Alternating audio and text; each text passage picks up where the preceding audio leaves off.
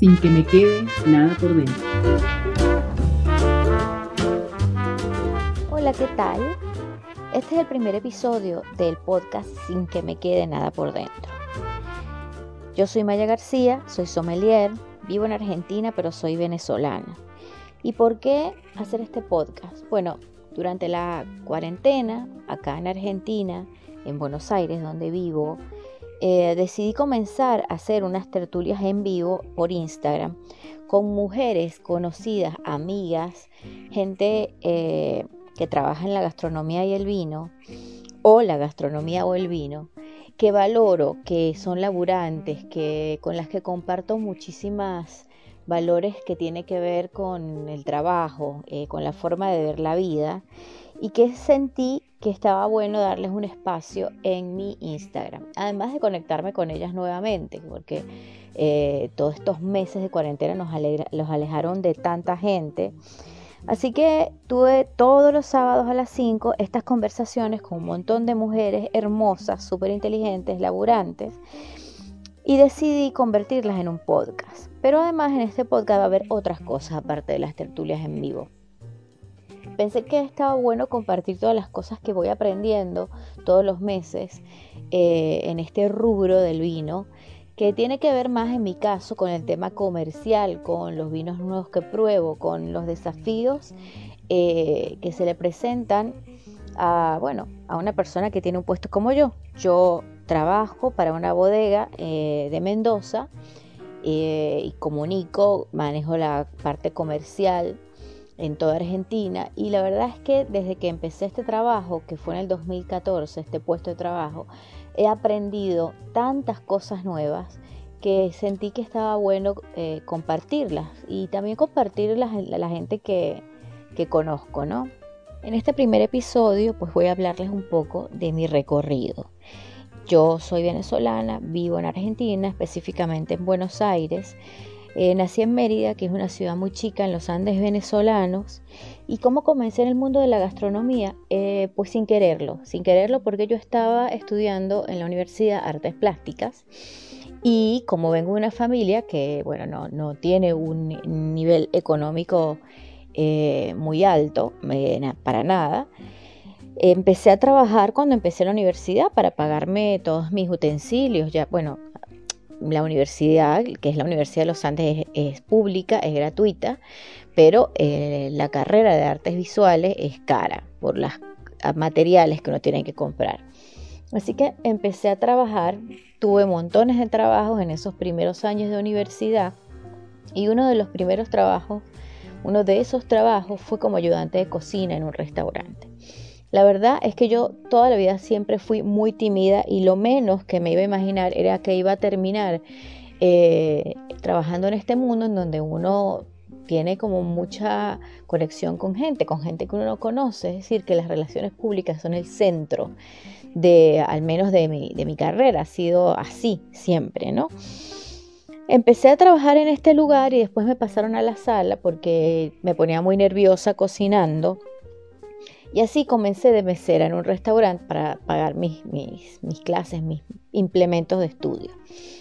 Y poco a poco, con el tiempo, me fui enamorando de lo que es el mundo de la gastronomía.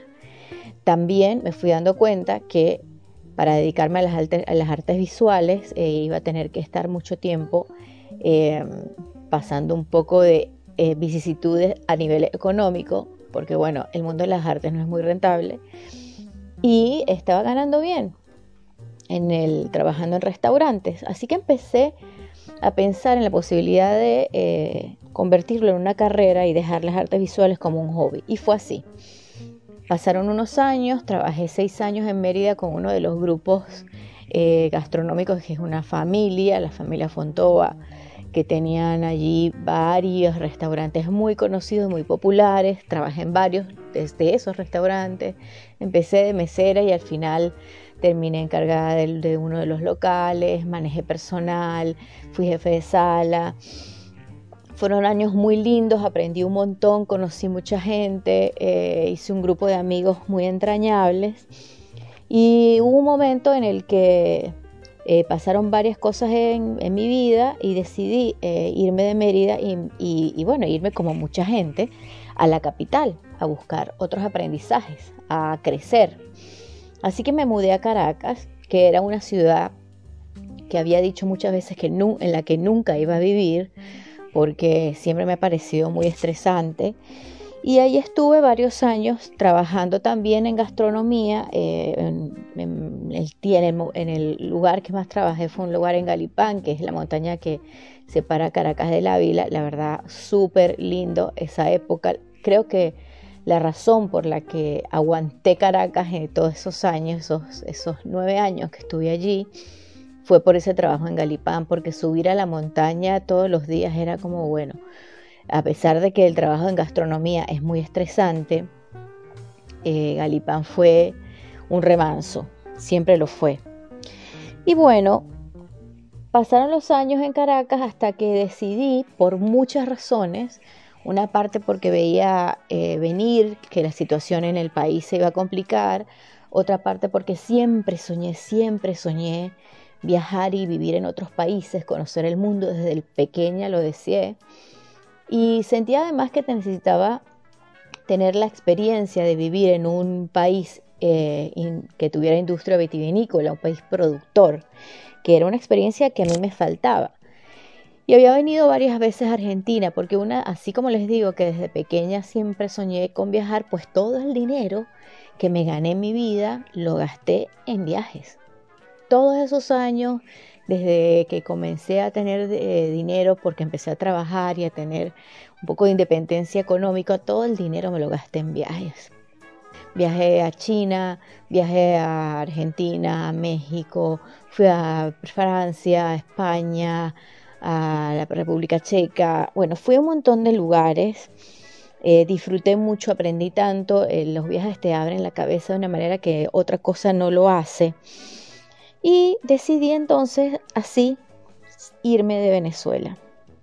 Y llegué acá, Argentina, a Buenos Aires. Ya era sommelier, había estudiado sommelier en Caracas, había hecho una carrera de sommelier en Caracas, la verdad, bastante eh, fructífera. Eh, tenía muy, muy buen trabajo, pero bueno, ya había decidido irme y llegué acá sin nada, sin nada, conociendo a un puñado de gente que conocía sobre todo por las redes sociales, porque cuando comenzaron sobre todo eh, las redes sociales como Twitter y que nadie hablaba del vino, yo decidí hacer una cuenta de Twitter y comenzar a hablar del vino por esa vía. Tenía un blog donde compartía todas mis experiencias de viajes y ese blog se hizo un blog muy leído. Y esa cuenta de Twitter se hizo una cuenta de Twitter que tenía muchos seguidores, hice concursos, hice un concurso que se llamó Wine Trivia, que se hizo muy famoso, que competía gente que era sobre conocimientos de vino, pero que competía gente de varios países y se ganaban una botella de vino en cada país, que sí competía gente en Argentina, en Chile, en México, en Venezuela. Y así también eso me dio la oportunidad de conectarme a la distancia con mucha gente. Y así llegué a Argentina, conociendo un puñado de gente, como les digo, a través de las redes sociales. Estamos hablando que yo llegué acá en el 2010. Y es muy cómico, pero ahora que lo pienso, siempre, bueno, ahora no, siempre lo he pensado, que me he dado cuenta que cada vez que, que empiezo a rememorar mi vida, es mi vida está como dividida entre los trabajos y los novios. Siempre pienso en eso. Yo pienso, ah, no, aquella época de tal, ah, no, esa es la época de fulanito y la época en que trabajaba en tal lugar. Siempre en mi cabeza divido mi, mi vida entre novios y trabajos porque bueno, he tenido trabajos de, largos, pues que he durado mucho en, muchos trabajos y además porque he tenido relaciones de pareja muy largas. Eh, porque bueno, soy así, soy noviera, ¿qué le vamos a hacer? No? Este mes cumplo 10 años viviendo en Argentina. Llegué un 30 de agosto del 2010. Y, wow, han pasado tantas cosas. Los primeros trabajos que tuve, bueno, eh, trabajé primero en una revista.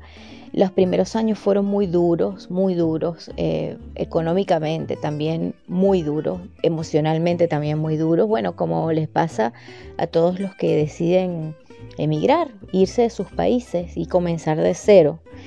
Pero el tiempo y bueno, la entereza, siento que el foco me llevaron eh, por el camino que, yo deseaba, por el que trabajé también. Cuando yo, cuando yo estaba en Caracas y estaba trabajando, estaba estudiando eh, para convertirme en sommelier y los primeros años cuando uno empieza el primer año de sommelier y uno está como lleno de emoción, de deseo de, aprender muchas cosas del vino, eh, enamorado, enamorado del mundo del vino. Y en esa época yo recuerdo que yo pensaba que cuando yo tuviera 40 años deseaba, era como mi fantasía. Cuando yo tenía, cuando yo llegara a los 40 años, mi sueño era tener un trabajo dentro de una bodega que me encantaran los vinos eh, y que pudiera vivir de eso. Y miren, aquí estoy, tengo 46 años, trabajo para una bodega increíble, con un equipo de trabajo espectacular, con unos jefes, bueno, admirables, la verdad. Y bueno, sí, hice realidad mi sueño. Es muy, eh, ahora lo pienso y, es muy loco decirlo y quizás eh, no lo sé, quizás un poco desubicado en este contexto de pandemia, pero sí, o sea, la verdad es que yo hice realidad mis sueños. Yo soñaba con tener un trabajo como este. Eh, y todos los días trato, muchas veces no lo recuerdo, pero al menos siempre trato de agradecerlo. De agradecerlo y tratar de, de aprender todos los días cosas nuevas. Ya tengo desde el 2014 en este trabajo que les digo, que es el trabajo de mis sueños. Y bueno, decidí que todo este recorrido que me ha llevado a este sueño mío, compartirlo. Compartirlo con la gente que quiera escucharlo.